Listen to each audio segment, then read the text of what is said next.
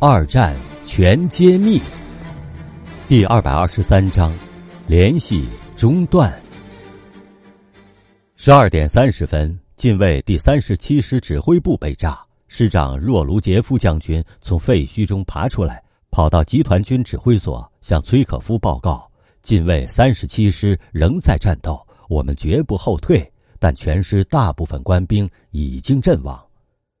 十四点。指挥所掩蔽部被炸，与部队的联系中断了。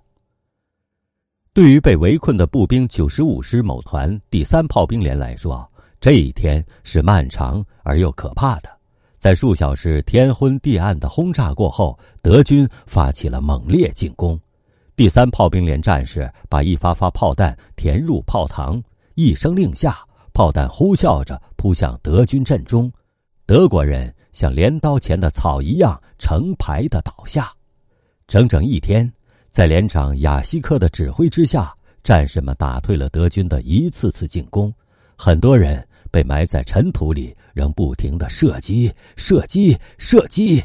最后，全连的弹药打完了，剩下的二十多个人把心爱的大炮砸了，端起刺刀和手榴弹冲向敌阵，除了三个人突围之外。全部阵亡。